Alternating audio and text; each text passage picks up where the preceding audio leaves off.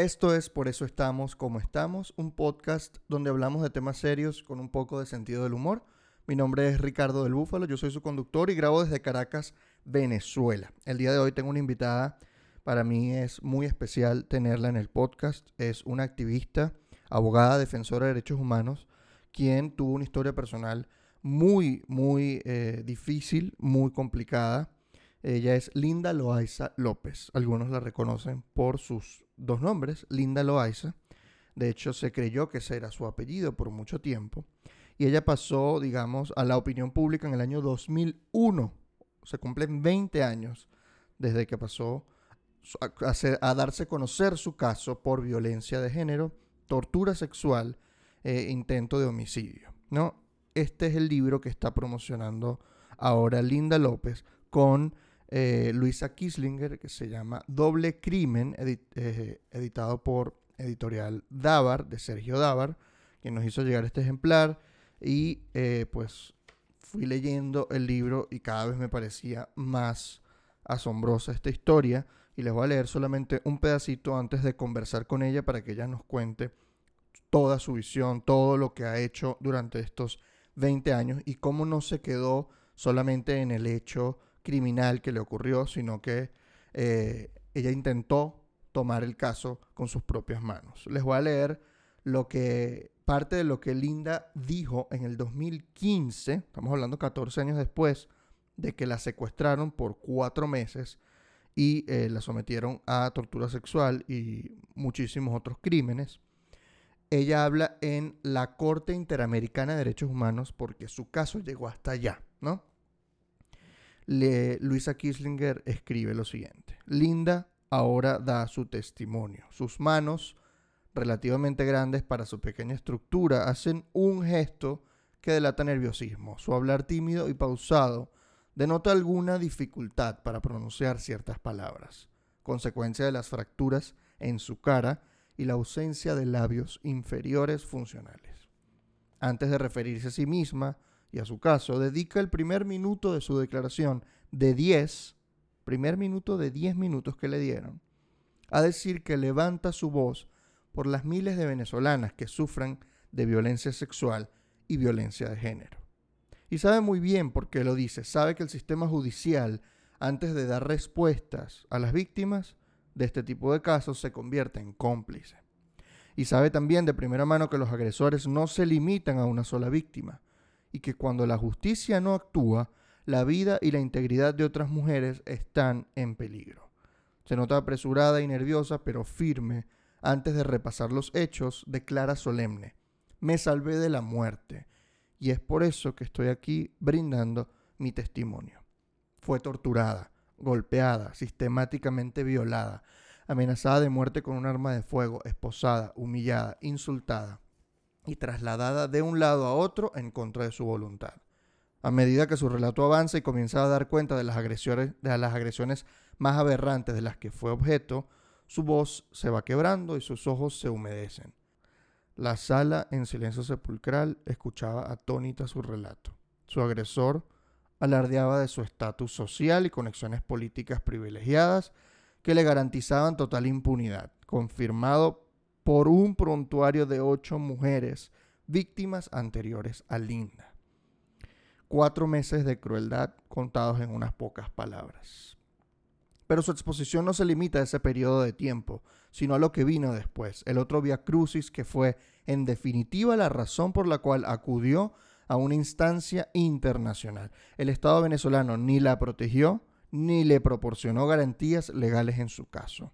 Por el contrario, la sometió al escarnio público y la revictimizó una y otra vez, desde el momento inicial de su rescate, luego del cual se desmoronaron cinco horas en trasladarla a un centro hospitalario.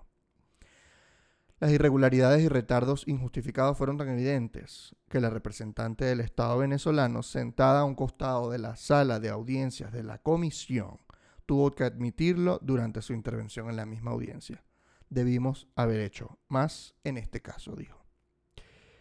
14, después de, 14 años después de que su caso se apoderara de la opinión pública venezolana, no solo por su crueldad, sino por los hechos que rodearon el primer y el segundo juicio, el viaje a Washington y la audiencia ante la Comisión Interamericana de Derechos Humanos, tenían un aire de esperanza para Linda. Comenzaba así el nuevo compás de espera en el que se determinaría si había méritos suficientes para que su caso fuera llevado a la Corte Interamericana de Derechos Humanos. Que, spoiler alert, que no fue tan spoiler porque ya ocurrió, fue eh, llevado a la Corte Interamericana y en el 2018 sancionó a favor de Linda Loaiza López por un caso de violencia de género en contra del Estado venezolano. El primer caso de violencia de género en contra del Estado venezolano y lo ganó Linda Loaiza López. Vamos a conversar con ella. Hola Linda, bienvenida al podcast. Gracias por estar aquí. Hola Ricardo, gracias por la invitación. Este es el mes de la mujer. Eh, es el mes en el que se celebra el Día de la Mujer, el 8 de marzo.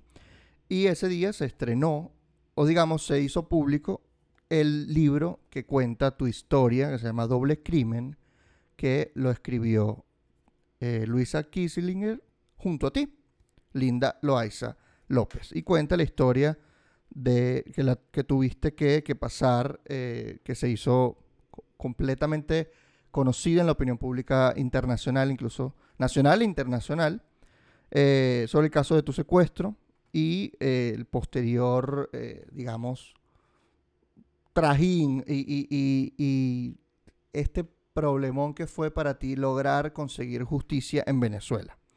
Cosa que realmente no has conseguido y tuviste que acudir a instancias internacionales.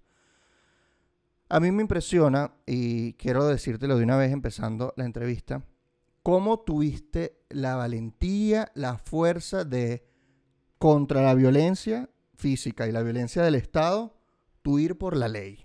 Lo tuyo fue, no, yo voy a resolver las cosas como son. ¿De dónde sacaste esa fuerza, eh, Linda? Vayámonos al día, digamos, ya después de, todo lo que te pasó. Vamos a la, a la parte del, no del rescate, sino desde que a ti te rescatan hasta que comienza el juicio realmente, pasaron tres años y tres meses. ¿Qué pasó por tu cabeza durante todo ese tiempo? ¿Qué hiciste?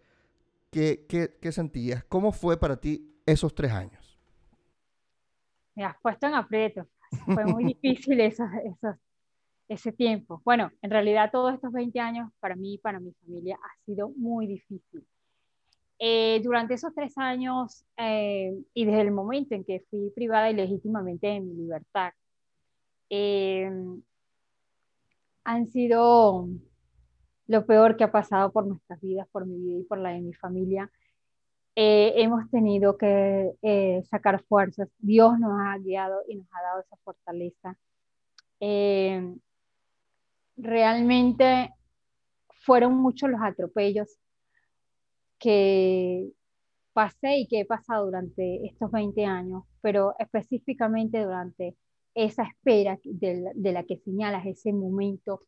Si hablamos de la parte procesal, eh, yo fui rescatada el, específicamente el 19 de julio del año 2001 y allí comenzó un proceso eh, judicial, ya de oficio, porque eran delitos de acción pública. Allí actuó la fiscal, como pudiste ver en el, en el libro. Mm.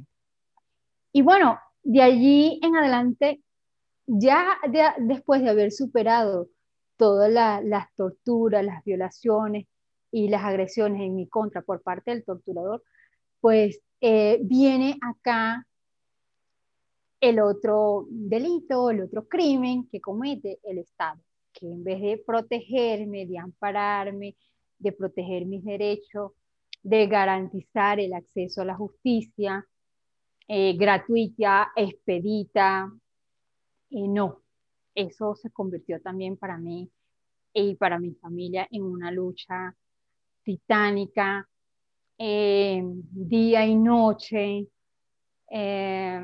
Aparte, en esos tres, tres, años, como bien ese, estamos hablando de ese tiempo, también estaba mi recuperación física. En, esos, en ese tiempo eh, hubo operaciones muy comprometedoras, operaciones quirúrgicas muy comprometedoras. Recuerda que me rescataron con apenas a los tres meses, a los tres meses de haber sido rescatada pesaba solo 32 kilos. Este, eso que durante esos tres meses ya, ya había tenido una recuperación de alimentación. Em, tenía 5 de hemoglobina cuando me rescataron. Entonces, ya estaba eh, en fase terminal, ya, ya, estaba muerta y los informes médicos y algunos eh, testimonios de la policía que de Chacao que me rescató, eh, así lo señalan. Pero tuve conmigo mis padres, mis hermanas, mis hermanos, ver la fuerza de voluntad, la tranquilidad, la paz que me daban, me daba mucha fuerza hay una persona que, que, tengo que decirlo y es mi mamá. Jamás la vi llorando. O sea, puedo confesar que mi papá sí lo veía llorando cada vez que me veía, pero mi mamá no, mi mamá estaba fuerte, dura, eh, aunque estaba embarazada, aunque tenía sus limitaciones, ella me transmitía mucha paz, estaba allí conmigo, oraba, eh, me, decía que todo iba a salir bien, que confiáramos en Dios, em, me, cantaba, este, curaba mis heridas. Eh, fue un momento muy, muy duro para todos, pero también fue muy duro para mí verlos sufrir a ellos. Entonces, no sé quién sufría más, si ellos o yo. fue algo muy, muy duro y en el camino, pues, fui desarrollando esa fortaleza. Fueron tantos los atropellos que, que viví que tuve que eh, desarrollar esa propia fuerza. Además que siempre recordaba todos los eventos que durante mi privación, durante mi cautiverio, este, me, me, me decía este sujeto y recordaba las otras víctimas, las fotografías que veía, las amenazas, eh, eh, ese, ese, terror que, que, que, quería de alguna manera implantar en mí. Em, pero yo supe usarlo y entonces lo volteé para el otro lado, en, en luchar por lo, por lo que quería. Por, tenía, yo sentía que había que decir lo que pasaba, que había una persona que estaba este, torturando mujeres, que había alguien que decirlo y bueno, este, una vez fue recién cuando mi familia contrató al abogado, fue a la habitación, se sorprendió tanto, vi que su cara sorprendió tanto al verme que me, me impresioné también después y, me dejaron, me dejaron, no creo que no me dejaban como ver al, al, al espejo mi familia, no, no lo sé, pero mi mamá cortó una fotografía de cómo era antes y la pegó en, la parte de la cama, así al, atrás. Y cuando venía alguien siempre le decía, esta es mi hija, ella era así. Entonces, claro, ella, ella me y ella va, se va a recuperar y, o sea, no había nada negativo por parte de ella, siempre estaba allí, siempre estaba allí diciéndome, este, Después, en una de estas que me están bañando, porque me tenían que hacer todo, llevarme, eh, yo no caminaba, este, tenían que hacer, eh, asearme todo. Y bueno, no sé, hubo un descuido, pero me vi al espejo en, en, el baño de un hospital y, y, yo misma no me reconocí. O sea, yo misma no me reconocí mi, mi fisonomía. Y cada vez la parte legal se, se iba eh, como no teníamos respuesta. Además, eso, saber que te digan, es que yo creo que el hijo del rector no pudo haber hecho eso. Cuando esta persona me lo, me lo infligía y me, me, me decía pues que, que, que, él podía hacerlo porque él tenía poder, porque era el hijo del rector. Y así, así me señalaba las otras víctimas. Entonces, claro, fue como esa, esa parte mala, esas amenazas, yo como que las, las revertí. realmente, esa, me dieron más fuerza, no puedo estar aquí, no puedo quedarme aquí, y nada, se sumaron muchas cosas, los atropellos eran entre las amenazas de la fiscal, entre la investigación que no perseguía, eh, la PTJ, la policía que iba a buscar cada rato muestras a mi habitación, las declaraciones a tarde de la noche, eh, que me hicieran, eh, hubo momentos que no podía hablar porque tenía, tengo triple fractura de mandíbula y tengo, tengo aquí unos pectei y unas plaquetas. Y con todo y eso tenían unas ligas que no podía hablar en el momento y fueron a tomarme declaraciones. Y, y como no podía hablar tuve que escribirla. O sea, e, era, todo era tan, todo fue tan torturoso. Para mí todo el proceso fue una tortura realmente. Entonces, eh, al mismo tiempo estaba, estábamos en el año 2001 y, y, atenta también a las noticias, escuchaba el tema de, de las violaciones a los derechos humanos, creo que en ese momento estaba como bastante el tema de los derechos humanos y yo fui ahí, aquí hay, aquí hay, aquí está pasando esto, aquí hay violación de derechos humanos. Y nada, este, mi hermana, mi familia, a ir recabando, guardando, guardábamos el, el mínimo de recorte periódico, el mínimo documento, o sea, todo, todo lo fuimos guardando. Eh, y eso nos ayudó a, a poder de alguna manera eh, documentar sin saberlo, que era una documentación realmente. Eh, ninguno sabíamos que era una documentación, pero lo fuimos guardando. Fueron herramientas que posteriormente me sirvieron para ir al proceso internacional. Em, bueno, esos tres años fueron muy cruel. Después,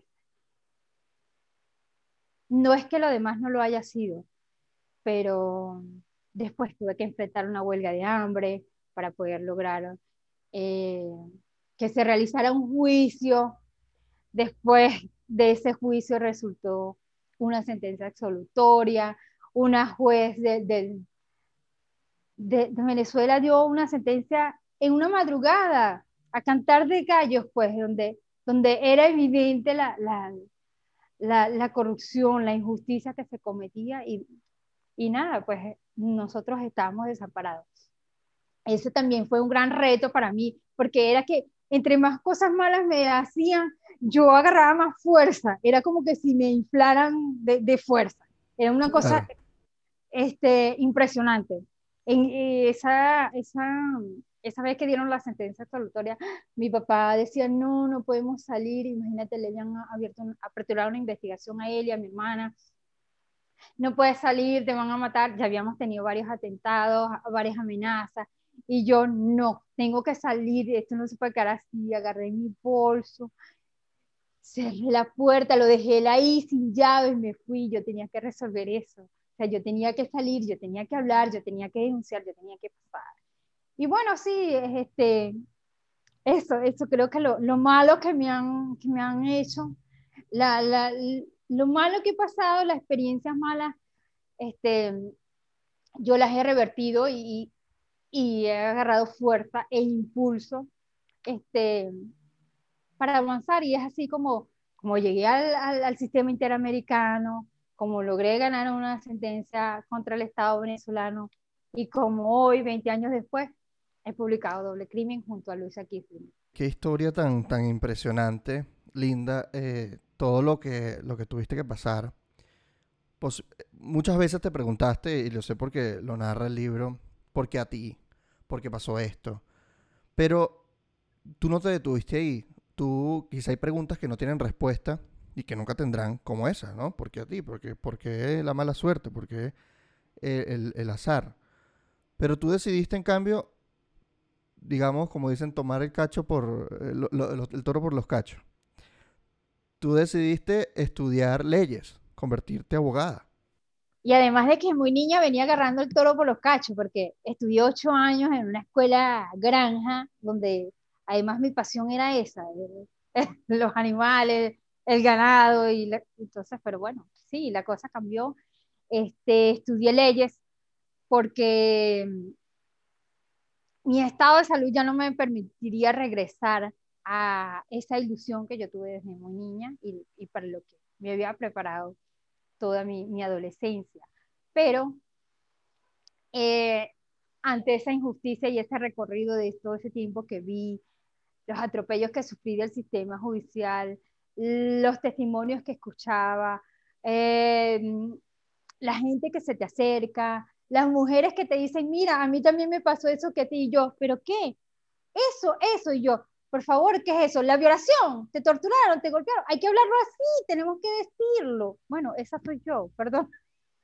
No, pero está muy bien, está muy pero bien. hay que decirlo, no, no, ah, pero mira, es que a mí me pasó lo mismo que no puede ser, tenemos que decirlo, tenemos que decir que hay una sociedad donde hay hombres violentos, donde hay hombres que te violan, donde hay hombres que te golpean, donde hay hombres que te maltratan, y que eso la sociedad lo ha visto como algo normal, y que a muchas mujeres y a muchas niñas le dan miedo decirlo.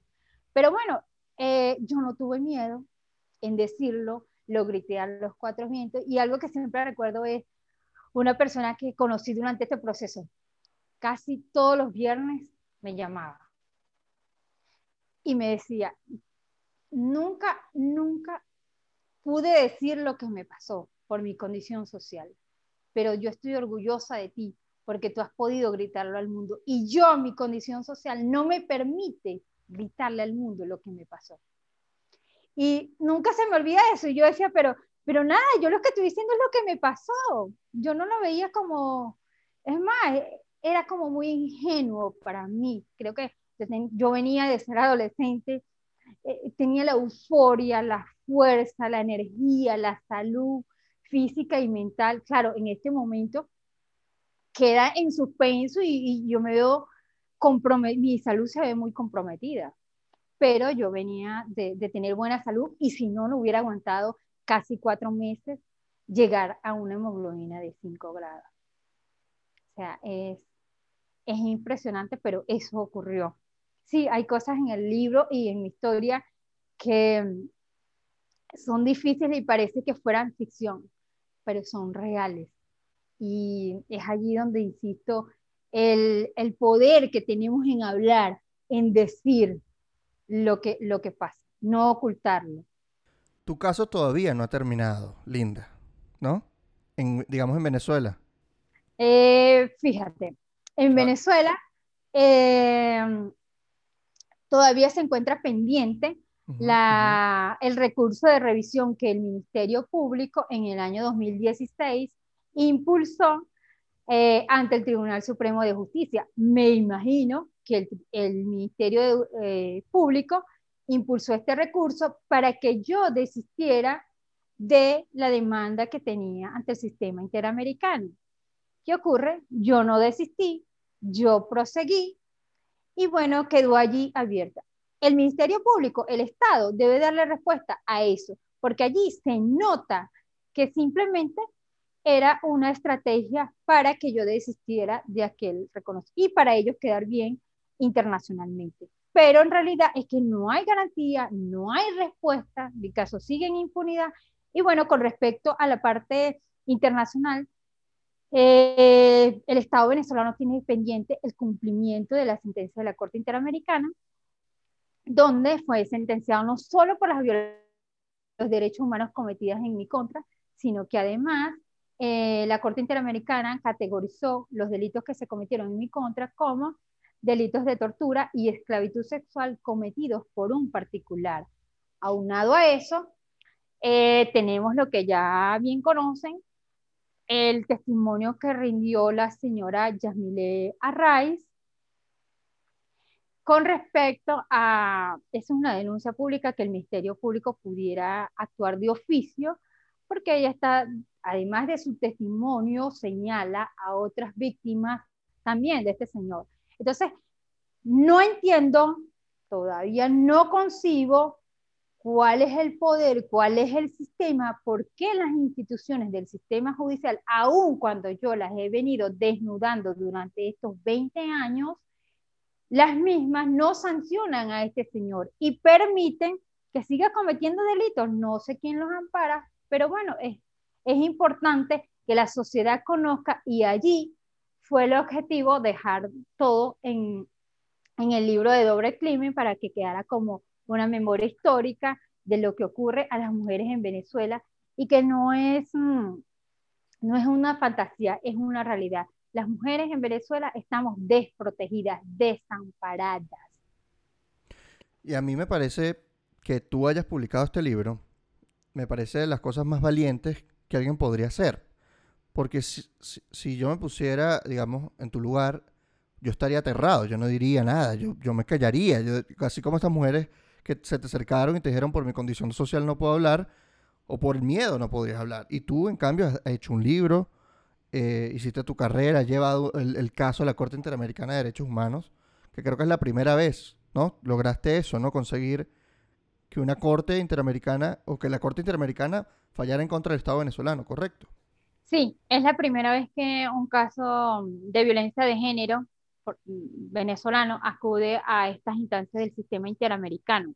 Y allí acude en calidad de víctima y peticionaria, no una organización que me representara en el momento que la impulsé en el año 2007, porque bueno, muchos creían que no había tortura, que no había delitos, que no había nada, y muchos el temor a señalar nombres, apellidos, y bueno, a lo mejor se les iba a pisar la manguera a su, a su, a, la sociedad de cómplices, a sus amigos, no lo sé, pero bueno, este, yo eh, creo que una, unas palabras o, algo que me dio fuerza fue que después de verme en el hospital en el nivel que estaba, ya lo había perdido todo. Eh, tanto mi, mi, mi, mi parte física, mi parte psicológica, ver a mi familia destruida, separada, desboronada, aterrada, con mucho miedo, con mucho sufrimiento por verme a mí así y no saber qué iba a pasar. Yo me dije, bueno, si ya lo perdí todo, yo me voy por la calle del medio. Y punto. Eso fue lo que pasó. Ya no tenía más nada que perder y por eso salí a los cuatro vientos. Lo hice con fuerza y lo seguiré haciendo. Y no me arrepiento de haber hecho ningún evento ni de haber realizado ninguna actuación ante estas autoridades ni ante este sistema de justicia. Escucharte me da mucha, mucha esperanza, Linda, por, por, todo, por toda la fuerza que, que demuestras a pesar de todo lo que te ha pasado. Y, y creo que eso que dices, que no tienes nada que perder y por eso te lanzaste a, a, tratar de conseguir justicia, que era quizás lo último que podías conseguir, que ha pasado ahorita, ¿no? Que todavía no has obtenido justicia en tu país, ¿no? Eh, tu caso pasó por 50 jueces que no, que no querían. Más. Más de 50, ¿por cuántos? 97 que conocieron el expediente. No puede ser. Y ninguno quiso asumir el caso propiamente, ¿no? Eso es lo que tengo entendido. Bueno, hubo un proceso, o hubo una etapa, o en esa, desde el 2001 hasta el que hubo el primer juicio en el año 2004, sí hubo una cantidad de jueces mm, considerable que, que se inhibía de, de, conocer el caso, pues. ¿Mm? alegando algunos, algunos sí estaban justificados y otros pues, pues no, alegando simple, simples cosas que no estaban adaptadas a las leyes. Todo lo que el, libro narra sobre este proceso judicial que fue otra tortura, indica que el, sistema judicial venezolano está completamente eh, dañado por todos lados, desde los jueces hasta eh, los procesos, hasta los retrasos para comenzar el caso o para continuar el caso o para hacer justicia a pesar de que una corte interamericana ya falló eh, a tu favor. Aún así, sigues intentando el camino legal con mucha fuerza, sigues creyendo en eso. De hecho, te hiciste abogada. Eh, pero ¿cuándo decides esto? ¿Cuándo decides hacerte abogada? ¿Cuándo decides, yo voy a... Porque decías, yo, yo siempre he tenido el toro por los cachos cuando quería eh, estudiar, eh, estudiar veterinaria o era estudiar para... para... Sí, veterinaria. Ajá. Pero cuando decides, no, yo voy a agarrar este caso por mí misma, tanto que tú misma lo llevaste con tu abogado a la Corte Interamericana, o sea, sin ninguna ah, organización detrás. Eso fue difícil, tengo entendido, ¿no? Yo estaba iniciando la universidad cuando al mismo tiempo estaba, estábamos interponiendo el recurso. 2007, ¿no? Sí, estábamos interponiendo el recurso eh, internacional. Una vez allí finalizado, yo había investigado mucho porque te puedo decir te cuento mis andanzas durante, después que salí del hospital y después que, que, yo, que el sistema no funcionaba, que yo, yo mis tiempos libres, yo me iba para todos los foros que escuchabas habido y por haber con temas de derechos humanos, si podía compraba libros, si podía lo pedía, eh, me presentaba a todo el mundo, decía que en mi casa había tortura. Más de uno me desestimó y me, me señalaría como loca y qué sé yo, pero nada, yo estaba segura y yo... Entonces, ¿qué hacía yo en esas clases? Yo tomaba nota de los puntos, investigaba. Yo no era abogada, yo fui voluntaria en varias organizaciones de derechos humanos. Este, y bueno, eso también me, me ayudó como a ir de alguna manera independizándome en el sentido de, buscar estrategias, a buscar la sería, no, no me quedé sola, no me quedé, no, nada. Y cuando, cuando llega el momento de, del recurso, ya yo, estaba en el primero o segundo semestre, nada, pasa, esperar, sabía por lo que había investigado que ese recurso iba a tardar tiempo, unos me decían, mira, te vas a morir, no vas a saber nada de eso, o sea, yo, bueno, no importa, vamos a esperar, yo voy a hacer. Ahí terminé, me, me, me gradué, terminé mi, terminé mi derecho, mis cinco años estudié, me gradué de abogada. El proceso se hacía más largo, la admisión del recurso fue en el año 2010, apenas en la comisión, era largo. Bueno, como ya mi, mi, yo había sido muy atropellada en el sistema de justicia venezolano, dije, nada, yo no puedo yo no puedo ejercer porque donde vayas te van a señalar, te van a... Y, no, no quiero eso dentro del sistema, eso para mí sería una tortura, una tortura más. Y lo que hice fue que estudié una especialización en Derecho Internacional de los Derechos Humanos y afiancé efectivamente lo que, lo que tenía, pues, perdón que se me cayó esto, afiancé o reforcé la, la, la, parte internacional, que además ya había ejercido el recurso internacional. Entonces, nada, hice una especialización, me gradué en el año 2015, 2016. En el 2015 fui apenas a la, a la audiencia en la Comisión Interamericana. Fíjate que en el 2018 fui a la audiencia de la Corte Interamericana y en el 2018 es que sentencia en el Estado. ¿Te imaginas, Ricardo, si desde el 2007 yo me hubiera quedado acostada en la almohada hasta el 2018 esperando que se diera, que se diera, que se diera. Además, que tengo que reconocer, durante el proceso eh, internacional, yo estuve activa todo el tiempo, todos los correos, todo, sabía los documentos, todo lo que se iba a llevar, todo, todo. Y no se podía enviar nada si yo no, si yo no, si yo no aprobaba. Y, y me enfadaba si algo, no, si algo no salía bien o algo no pudiera estar bien. Pero era parte del perfeccionamiento que yo buscaba para esa, esa justicia.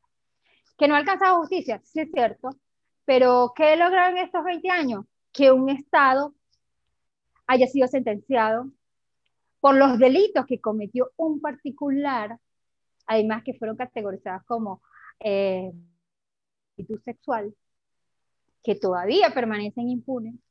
He logrado mm, recuperarme física, psicológicamente quizás nunca me moriré con el dolor, con la afectación psicológica y emocional por lo que viví.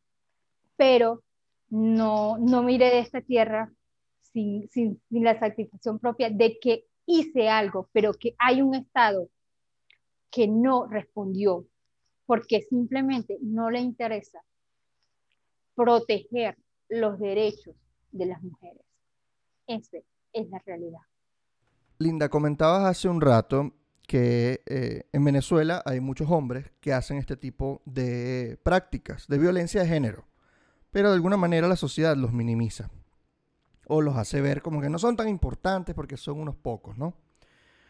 Pero yo quiero traer eh, el tema de cómo la opinión pública tomó tu caso en el año 2001, considerando que yo en el 2001 tenía 10 años, Linda. Yo nací en el 91. Yo era un niño, yo no sabía de este, de este caso. Hasta hace unos años que, que, me enteré, ¿no? Que había, sido todo un, un, boom, digámoslo así, que no, había habido algo parecido en Venezuela. Una de las cosas que eh, tomó la prensa eh, por parte de las acusaciones del agresor era que, pues, te, te, daba de alguna manera, te trataba de desprestigiar. Y una de las maneras que, en la que te desprestigiaba era que decía que tú eras una trabajadora sexual. O mejor dicho, él decía que tú eras una prostituta. Y eso es una de las primeras cosas que te preguntó la prensa, porque esto estaba en, el aire, estaba en la prensa, y eso era como en lo que ellos se afianzaban para tratar de desprestigiarte. Y una de las cosas que tú dijiste en los primeros encuentros a la prensa, que a mí me llama la atención, que me, que me parece admirable, es que tú dijiste, no, no soy una prostituta, y si lo hubiera sido, él no tenía derecho de hacerme lo que me hizo.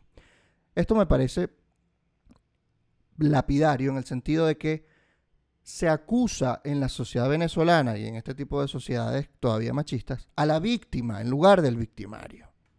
Y todavía se le culpa a la, a la, mujer porque algo habrá hecho, algo habrá provocado. Y todavía se ven esos comentarios en las redes sociales cuando ocurre, uh, cuando publican algún video de violencia de género o algo por el estilo. ¿Qué hace falta, Linda, en tu opinión, para que la gente de algún, de, de, deje de una vez por todas de culpar a la víctima y centrar las acusaciones en el responsable del acto, que es el victimario? ¿Qué hace falta eh, para la gente? ¿Hace falta más educación? ¿Hace falta... ¿Qué hace falta para que la gente vea esto, que, que, deje de culpar a la víctima?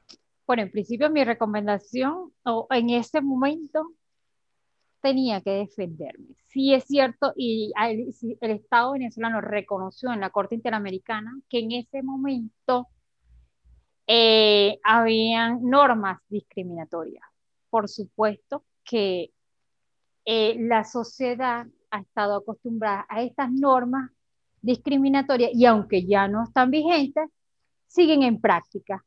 Entonces atacan la moral de las víctimas desprestigiándola, estigmatizándola, criminalizándola, para favorecer a los agresores, a los criminales, a los femicidas, y así siguen de alguna manera favoreciéndolo, permitiendo la impunidad. Y allí ven, dice, de los femicidios, porque quizás comenzó un tema con violencia psicológica, agresiones, pero llega a la máxima extrema que es el femicidio.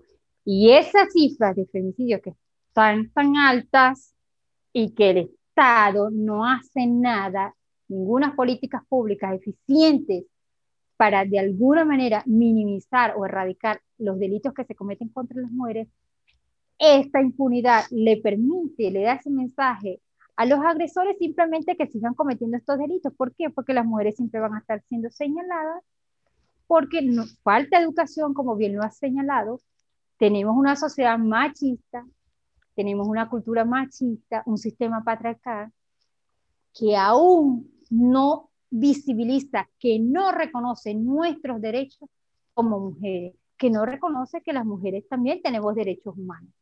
Y es allí donde tenemos que insistir. Y bueno, sí, yo he tomado la bandera en, esta lucha de, señalar, de reiterar, y por supuesto que eh, principalmente creo en mí misma y eh, quien no me conoce a mí en mi intimidad jamás podrá juzgarme como mujer, como persona, ni como ser humano. Y como yo sé que quien me conoce en mi intimidad, en mis pensamientos, en mis deseos, en mis sentimientos y en todo, es Dios, nadie tiene derecho a criminalizarme ni a juzgarme. Yo confío en Dios y en mí misma. Y con eso, de ahí parto cómo me encanta, me encanta tu actitud, de verdad es, es admirable que, que, ni siquiera te importa que, que, decían eso, ¿no? Llegaste en un momento a preguntártelo, que por qué te importaba tanto lo que pensaban o lo que dijeran de ti. ¿Te lo llegaste a responder? Pero cuando, cuando te ves en un espacio donde eres, donde ya no estás, donde, donde, donde eres porque realmente querés como un desecho humano que de allí, o sea, no tenía nada que perder. ¿Crees que perdería que alguien me señalara de algo? Te pregunto. Nada, solamente tenía que salir y enfrentarlo como con mucha, quizás el temor pudo estar, pero no fue el que me invadió, no fue el que yo dejé que me atrapara, no salí en defensa de lo que era y, y, así lo he forzado todo este tiempo. Y ahora tú también te has dedicado a la educación o a impartir cursos, impartir eh, ponencias al respecto, ¿no? O sea, has, has tomado la bandera también en ayudar a la sociedad a comprender este tipo de crímenes y tratar de, de, elevar la voz para que dejen de suceder o para que minimicemos las cifras uh, lo, más, lo mayor posible. ¿Qué tipo de, de cursos das? ¿Qué tipo de, ponencias o de conferencias y a qué tipo de público? Me dedico específicamente a las consultorías privadas. Eh, y sí, sí, hay muchas solicitudes de muchas ponencias eh, temas que por seguridad prefiero eh, no mencionarlos. Eh, pero sí, sí este, doy algunos talleres a ciertos grupos. Esto de alguna manera ha cambiado todo lo que pasó, transformó tu vida y la, has canalizado de una manera positiva que a mí me, me parece impresionante pero has encontrado tu nueva vocación. Digamos, ahorita eres abogada, estudiaste eh, eh, una especialización en derechos humanos, pero realmente encontraste algo así que tú digas, esto es lo que quiero hacer siempre. O, sigues soñando, que, ¿cuáles son tus, tus sueños? ¿Qué es lo que quieres? Hay una frase que mi mamá siempre me decía de niña, que soñar no costaba nada, pero que había que eh, hacer todo por lograr tus sueños.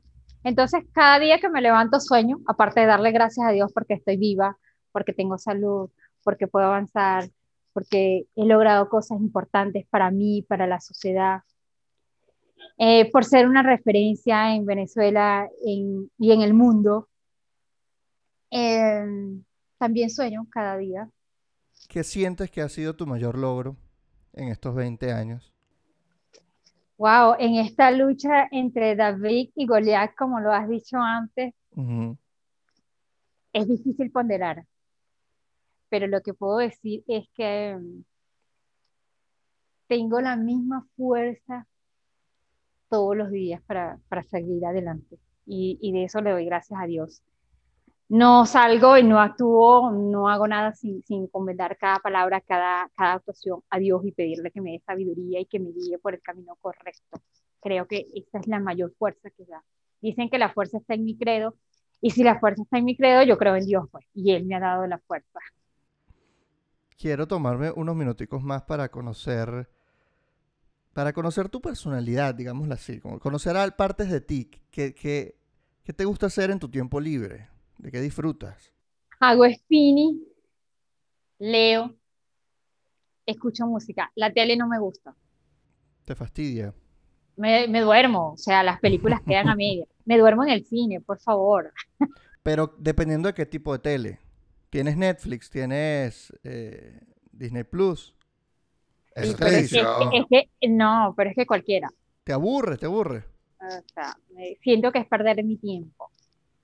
Sí. Y, o sea, y lo que veo es, obligado porque son recomendaciones, son sugerencias académicas o, estudios más. Ahí sí estoy obligada a ver. ¿En qué sientes que no pierdes el tiempo? Digamos, en, alguna actividad de, de, ocio, alguna actividad que no sea laboral. Cuando me alimento bien, cuando improviso en la cocina. ¿Te, ¿Te, gusta cocinar? No, no, no, eso no es mi vida. Yo, yo, yo no nací para, lo, para, para eso. Para la cocina. no, pero yo tengo que improvisar, tengo que hacerme mis cosas.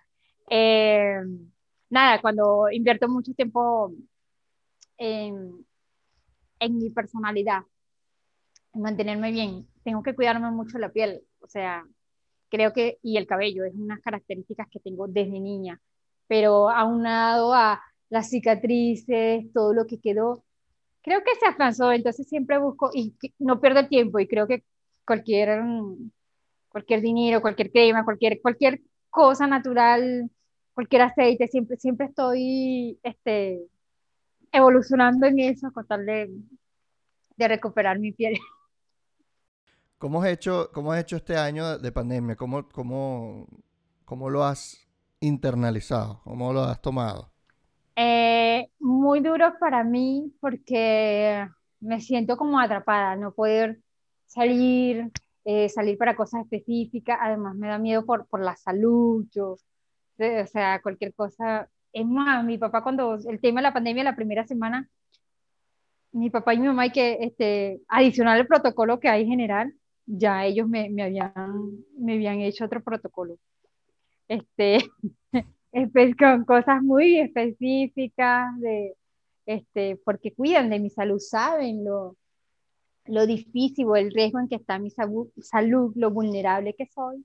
Y bueno, eso me hace tener aún más cuidado. Salgo solo para las farmacias, si tengo, si no, si no tengo más nadie que comprar.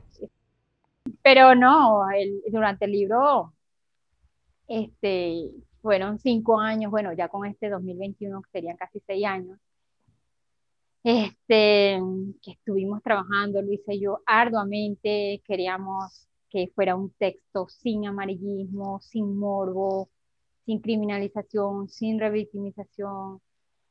Eh, a veces sentía que no sé quién sufría más, si Luisa escuchándome o yo narrando. Claro. Eh, no, lo, no lo sé. Yo a veces no. Eh, fue, fue difícil ese tiempo para nosotras, pero teníamos un objetivo y era lograr un producto y ahí está, doble crimen. Este, y nada, ahí está, después tuvimos la, la, editorial este, y hemos trabajado durante estos dos últimos años que ya cerramos y, y este año cuando llegó eh, enero, nada, llamé a Sergio, tiene que ser este año y ¿por qué tiene que ser este año? Y le dije, ¿sabes por qué? Porque en marzo eh, se celebra el 8 de marzo el Día Internacional de la Mujer. Y en marzo, el 27 de marzo, se cumplirían 20 años de mi privación ilegítima de libertad. Entonces yo creo que es una fecha estratégica para, para eso, le dije yo. Este, y nada, así lo, así lo acordamos y bueno, chévere, salió. Sergio Dávar, ¿no? Que es el, el, el, editorial. De, de, la, la, editorial. El editorial Dávar. Aquí está mm, el libro Doble Crimen. Me parece que es un libro extraordinario, es un, es un testimonio muy importante que no es amarillista, como dijiste, no es dramático, no, no le pone drama. Y eso, lo principal para mí es la elección de haberlo redactado en tercera persona, porque lo redacta eh, Luisa sobre ti. Porque creo que con todas las fuerzas, discúlpame que te interrumpa, no, tranquila. con todas las fuerzas que, que tengo, con toda la, la, la, euforia, la energía que, que irradio, eh, yo nunca hubiera escrito mi historia como ella la, la escribió, pues, porque en hay muchos sentimientos encontrados de dolor, de sufrimiento, de revictimización, que era imposible que, que, que yo lo pudiera hacer Sabía que un día iba a escribir el libro, cuándo, dónde, no lo sé, pero bueno, la vida un día nos juntó a Luisa y a mí, ella me planteó el proyecto. Este, me pareció extraordinario y después de haber tenido una mala experiencia con el tema del libro, nada, me dije, bueno, confiar en ella, no sé qué, hasta que nos juntamos y dele, y aquí tenemos doble crimen para rato. Y es un libro extraordinario porque narra no solamente todo lo que pasó desde tu privación de libertad, sino todo el proceso legal.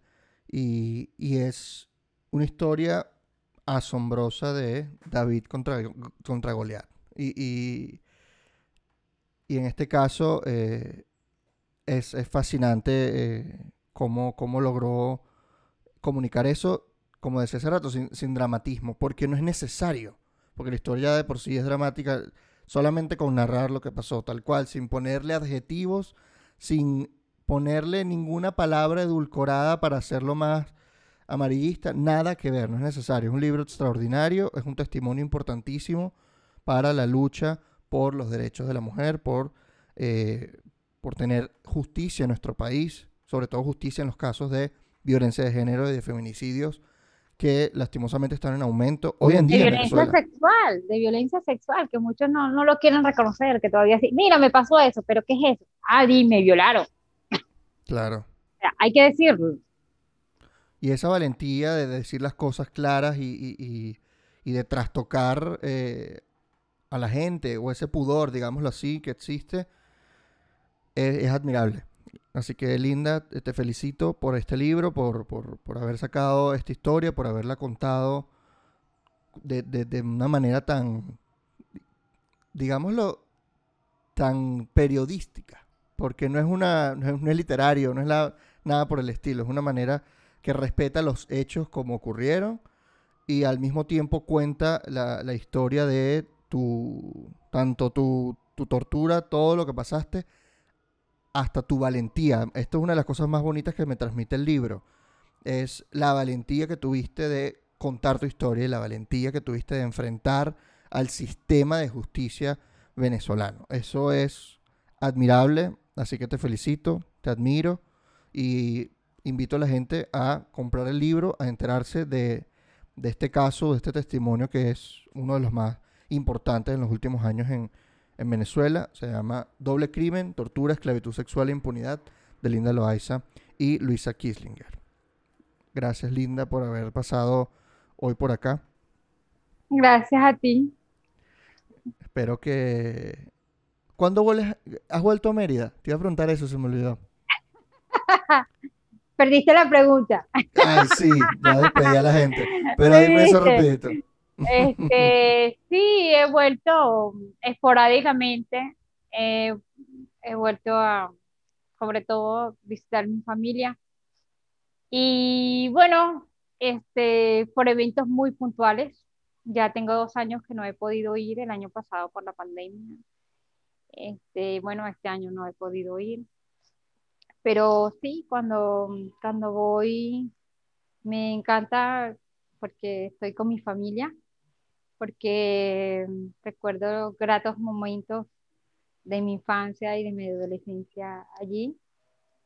Eh, siempre que voy no, no quiero andar en la calle, no quiero ver a nadie, no quiero visitar a nadie, quiero, es mi momento con mi familia.